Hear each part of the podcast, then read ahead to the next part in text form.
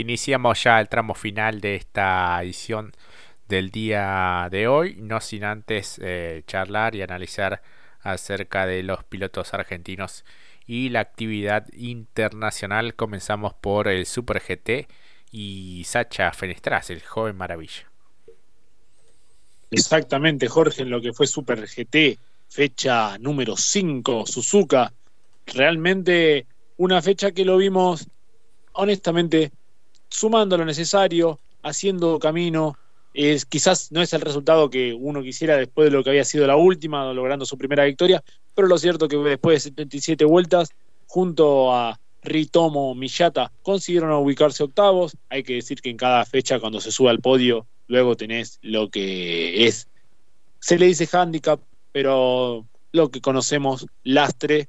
Así que bueno, teniendo en cuenta que luego quedarán las tres para redondear el final de la temporada, es un buen resultado, hay que decirlo. Está bien ubicado ambos pilotos, el binomio está ubicado en el segundo lugar todavía, así que las aspiraciones al campeonato todavía están más que claras. Se puede llegar a, pelear, creo yo, obviamente sin cometer errores, pero todavía queda mucho por delante. Un resultado bastante positivo, a mi entender, eh, desde este punto de vista, por lo como se dividió la dinámica, ustedes sabrán. Si bien la diferencia de puntos es bastante amplia, lo cierto es que el binomio de Iramine y Bertrand Beguet se ubican primeros con 89 unidades, segundo está Sacha Fenestras con Ritomo Millata con 68. Lo cierto es que todavía quedan tres eh, competencias por delante, hay una interesante diferencia de casi 34 puntos, si digo bien, así que todavía hay mucho por delante, veremos cómo lo pueden resolver justamente con el Toyota Supra número 37. Así es, así que expectantes de lo que pueda suceder con eh, Sacha Fenestras. Hablamos ahora de la actualidad de Franco Girolami en TCR europeo. Exactamente, Jorge. Una muy buena, hay que decirlo, muy buen fin de semana. En Nürburgring justamente comenzó la actividad de muy buena manera con un puesto 2 y 14 en los ensayos a pesar de que en algún momento el clima no le complicó la actividad a la, categoría, lo cierto es que un puesto 3 para continuar bien fuerte en el campeonato, lo mantiene allí arriba justamente a Franco Girolami, muy bien, buen trabajo para el piloto de Isla Verde que de cara a lo que viene quedarán solamente dos fechas para terminar y redondear la temporada, serán Monza y Barcelona, circuitos que yo me animo a decir que le pueden dar una gran alegría, porque recordemos, compitió en Monza en lo que fue la TCR italiana, alguna en su momento en el 2020 algo mencionamos al respecto, compitió en Barcelona también, así que en 23 días la fecha precisamente en Italia para redondear lo que será la definición, hoy lo encuentra Franco Girolami con 305 puntos, segundo Josh File con 227, se nota que la diferencia es bastante, así que de redondear un buen fin de semana, por eso lo digo, en Monza puede darse la alegría para justamente Franco Girolami, piloto de Isla Verde. Así es, y pasamos a hablar de TCR Sudamérica que tuvo su fecha aquí en nuestro país, puntualmente en el escenario de Termas de Río Hondo, en la provincia de Santiago del Estero, con competencia Endurance, con pilotos invitados, y allí triunfó el binomio Fabio Casagrande, Esteban Guerrieri. En una competencia de casi 32 giros, casi más de una hora y un minuto aproximadamente, justamente como bien dijiste Jorge, de contundente actuación, hay que decirlo, lo que ha hecho Guerreri a la hora de competir y, y subirse justamente al Honda, la verdad que le dio no solamente a Casagrande, una sonrisa grande justamente al piloto brasilero para llevarse esta victoria descontar algunos puntos con respecto a los argentinos en el campeonato. Eh, terminó siendo una carrera por momentos entretenida eh, y después que ya se plasmaron la, justamente las estrategias de cada uno, me parece que allí se eh, acható un poquito la competencia. Felices justamente por Guerreri, que no ha tenido una muy buena temporada en, WTCR, y felices también, ¿por qué no? Porque justamente los dos argentinos siguen arriba, me refiero a Fabricio Pesini y Juan Ángel Rosso, ambos con muy, buen presente realmente en esta categoría, dejando muy atrás a Rafael Reis con 317 unidades. Y en el top 5 también lo encontramos a Manu Zapag eh, aproximándose, arrimándose, compañero justamente de equipo con Fabricio Pesini, seguramente le va a facilitar las, tareas justamente el piloto, eh, su compañero de equipo. Veremos, todavía queda mucho, o no mucho, pero redondeando un buen fin de semana, me parece que Fabricio Pesini en Buenos Aires podría también, si los puntos se dan, si todo, sé, uno se anticipa, ¿no? Pero realmente si uno lo ve, si Pesini redondea de buena manera eh, en el escenario justamente de Buenos Aires, puede llevarse también la corona de esta segunda temporada de TCR Sudamérica. Así es, próxima fecha que va a ser el 18 de septiembre en el Autódromo de Buenos Aires, como bien decías. Eh, un podio que se completó con, la, con el binomio Feldman Milla y Aiza Ascona en el último escalón. Este, y bueno, lo que decías de Pesini que llegó en el cuarto lugar compartiendo auto con Carlos Okulovich, así que se afianza en la punta del campeonato y de darse algunos resultados puede llegar a consagrarse, bueno, un año especial para la categoría en donde varios pilotos argentinos este, y algunos también que no son argentinos pero que compiten en nuestro automovilismo se fueron haciendo fuertes. Exactamente, exactamente. Y la verdad que también esa prioridad de darle presencia también a otros tantos conocedores que lo, hemos visto también competir en otras circunstancias aquí a nivel nacional, también se han podido dar el gusto de competir, así que también fue muy bueno, también teniendo en cuenta realmente que también entre otras las factores a tener o por lo menos desarrollar es el caso como ya lo habíamos mencionado de Toyota, así que eh, aspira con grandes ideas al próximo temporada de 2023. Claro que sí, así que esperamos con ansias la próxima fecha. Y en lo que se viene ya para este próximo fin de semana, en el horizonte está el Stock actividad para Matías Rossi. También estará allí el mendocino volador, otro hombre de Toyota. Hablamos de Julián Santero. Exactamente, exactamente. En, muy pocos días ya empieza la actividad en Velochita me parece que es un escenario fantástico para Matías Rossi, eh, ideal también para redondear y aproximarse. Hoy está en el tercer puesto del campeonato, por delante de su compañero de equipo Rubens Barrichello, 171 puntos aproximadamente de lo que tiene que ver con casi 30 o 28 unidades, digo bien, un poquito menos con respecto a Gabriel Casagrande y Daniel Serra que tiene 184.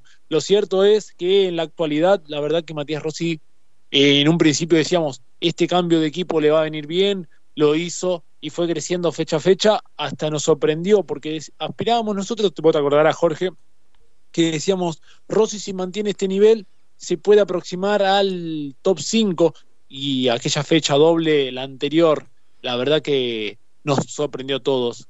Llevándose doble podio, haciendo muy buena tarea en clasificación, me parece que a lo que todavía le falta a la categoría para redondear esta temporada 2022, a Rossi le viene de perlas realmente esta, este desenlace, porque realmente parece que ha encontrado el camino con el equipo, ha encontrado ese equilibrio también con quien supo ser también su escudero en lo que fue Super TC 2000 en aquellos años anteriores. Me parece que puede terminar redondeando una muy buena tarea y quien no de ser un candidato firme. Yo, si bien queda ver todo lo que suceda en Verochita, el presente de Rossi es muy esperanzador y puede dar una interesante batalla con el Toyota y, y en un circuito como Velochita que ya ha demostrado que ha tenido buenas actuaciones puede ser más que esperanzador para sus aspiraciones justamente. Porque después bueno el, para el 25 de septiembre 25 días más tarde será la carrera en Santa Cruz de Sul. Así que veremos después, más adelante eh, Goiânia para el cierre en octubre y más adelante Brasilia, circuito internacional, para cerrar el panorama de Stock Car, que lo tiene en un muy buen presente justamente al misil, que viene a hacer podio, aunque no lo quieran admitir, pero ojalá que tenga también un muy buen podio este fin de semana, que es donde más queremos donde ve, ver que flamee la bandera argentina. Así es, y veremos, bueno, la experiencia que va a hacer también Julián Santero con el Full Times Sport. Este, estaba pidiendo allí también que le dé una mano este, con el tema de los push. Este, se puede hacer a través de las redes sociales y también de la página oficial de Stotcar. Así que bueno, atento a lo que suceda con los hombres de Toyota, en este caso en el automovilismo brasileño. Y hablamos de Fórmula 1, una nueva victoria de Verstappen ¿Se encamina o no al bicampeonato, Mati? Y la verdad que Verstappen demostró que viene de otro planeta, con el nivel de su monoplaza. Yo venía hablando con algunas fierreras, con algunos fierreros que me decían, gana Verstappen. Yo me quedaba, si bien es cierto, yo hablo de Fórmula 1, pero me quedé admirado que con tanta velocidad, con tantas pocos giros, ya se ponía a tope y demostraba el nivel que tenía. Eh, y realmente dejó en claras que Ferrari, Ferrari, no me parece Leclerc, Ferrari eh, está, eh, confirma que está un escaloncito más abajo, o mejor dicho, se quedó en el mismo escalón y quien subió otro nivel más es justamente Verstappen, porque realmente demostró con mucha solvencia, no solamente Verstappen, sino Red Bull, que está para grandes cosas y eso lo demostró realmente para lo que fue. A pesar de algunos defectos del DRS en general en lo que fue la parrilla, algunos problemas que hicieron que el espectáculo no sea de lo mejor, lo cierto es que, bueno, lo que dijimos, un Verstappen de otro planeta, un Checo Pérez que completa un doblete muy interesante, dejando en claras que no está a la altura ahora, porque ponemos a los dos Red Bull allí arriba el propio Sainz, si bien heredó la pole, no, no pudo hacer demasiado. Lo mismo que para justamente Leclerc, que me parece que ya no sabemos cuál es la, el número de error que comete Ferrari. Casi pierde el puesto para ubicarse quinto por ingresar a boxes porque pensaban que tenía vuelta gratis, por así decirlo, para hacer la vuelta más rápida y casi pierde la posición con, con Alonso, perdón, y tuvo que recuperarla, entonces fue un riesgo y ni siquiera pudo hacer la vuelta rápida. La verdad que eh, va a tener que hacerse una autocrítica muy grande, por lo menos para Ferrari, que empezó de una manera, pero lo que nos demostró es que se mantuvo en el nivel, quien estaba muy abajo era Red Bull y dio un salto enorme a lo largo de toda la temporada. Russell sigue siendo sólido, el único que falló fue Hamilton cometiendo un error y que creo que lo ilustra por completo la frase que dijo el rey Fernando Alonso este muchacho solo sabe correr adelante punteando, porque realmente lo encerró. Creo que Hamilton abusó de lo que nos ha acostumbrado en los últimos años a apretarte y vos tenés que levantar porque yo vengo con el Mercedes y yo aprieto, tengo el derecho, me lo he ganado porque soy el auto más rápido.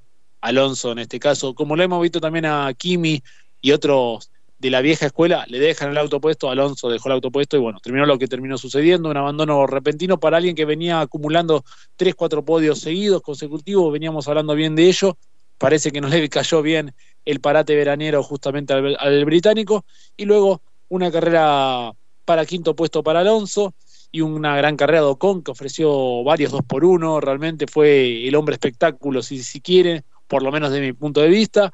Y después, bueno, el resto del pelotón que destacado lo de Albon realmente con un William, sabiendo que renovó para la temporada que viene, por lo que tengo entendido. Dejó una, un gran premio de 7, 8 puntos, teniendo en cuenta que es Spa y teniendo en cuenta también lo que sucedió el año pasado y también teniendo en cuenta, valga la redundancia, que parece ser que no están en tratativas de renovar a este circuito emblemático que tiene una subida espectacular bueno, ante eso, no, igual nos ofreció una linda propuesta este fin de semana que pasó. Siete, ocho puntos, me parece a mí, quizás yo le tengo un cariño en particular a Spa, pero linda carrera. Y lo que voy a decir, Jorge, me parece que nos estamos encaminando a, una, a un cierre de temporada previo para la Fórmula 1 con la corona para, no reteniendo la corona justamente Max Verstappen y obteniéndola eh, Red Bull, que el año pasado no lo pudo conseguir, que quedó en manos de Mercedes. Así es, este, una victoria histórica. Largó desde el puesto 14, avanzó muchísimas posiciones hasta justamente obtener el triunfo.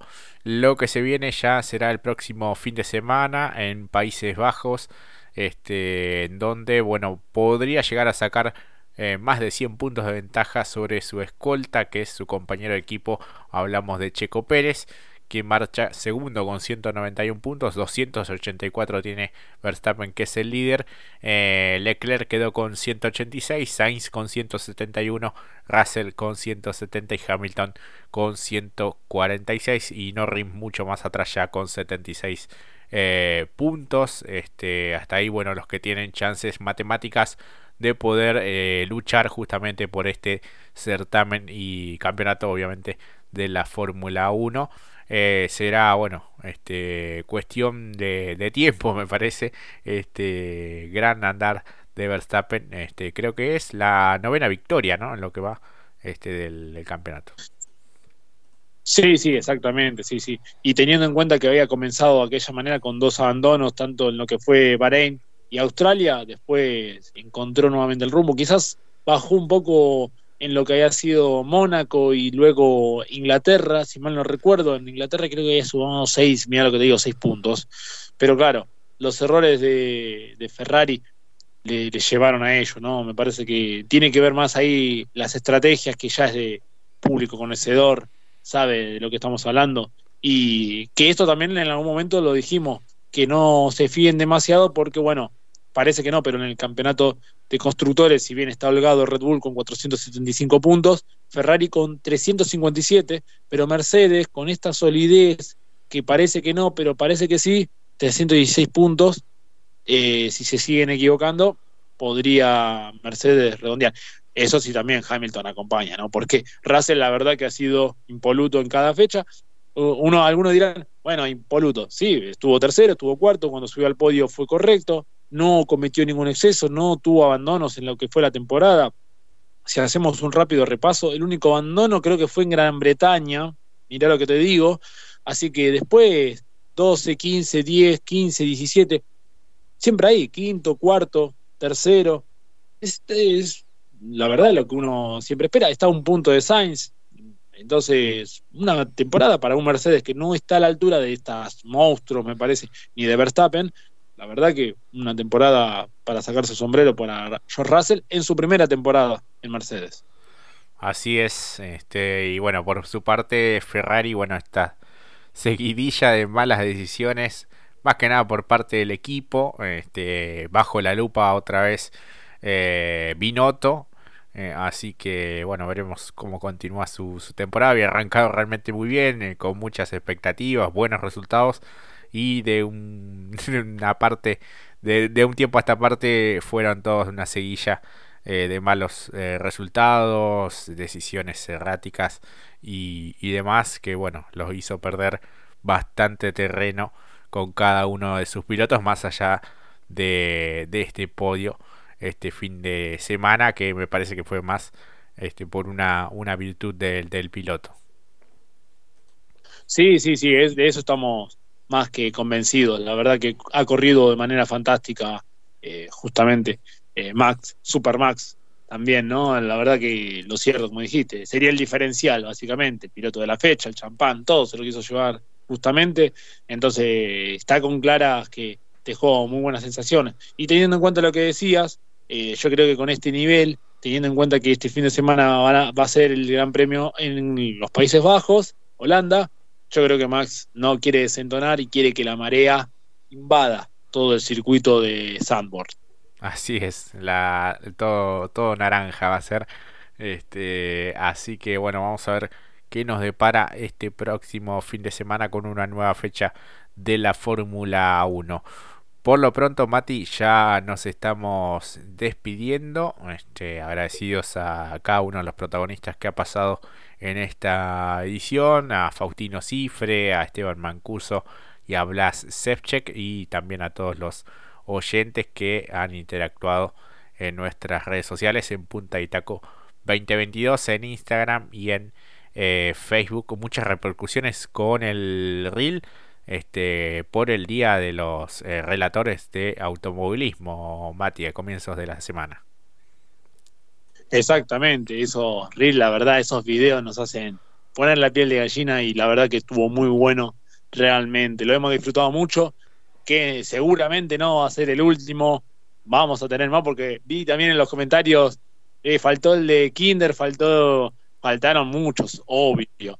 Es un, este es el principio nomás, es la punta del iceberg, hay tanto todavía por delante, pero lo vamos a estar subiendo adecuadamente. Para cerrar lo que va a ser, eh, lo que fue, mejor dicho, esta Kermés, eh, una de las noticias para primero Fórmula 1, pareciera que Mick Schumacher no continúa con Haas, está la posibilidad de que desembarque, no le renovaría Haas, ahí hay un tema bastante interesante, por cierto, creo que la noticia que más nos gusta dar es que eh, el Dakar iría a México, está, dejaría eh, el escenario que habitualmente visita para pasar a México y la posibilidad de volver a Argentina para sumar un trayecto de la Ruta 40 está en tratativas, así que tiene que ver con un poco lo que es el deporte motor y también nuestro país, así que eh, siempre es bienvenido al Dakar aquí y siempre ha recibido de la mejor manera, me parece, así que una grata noticia que hemos recibido en esta semana.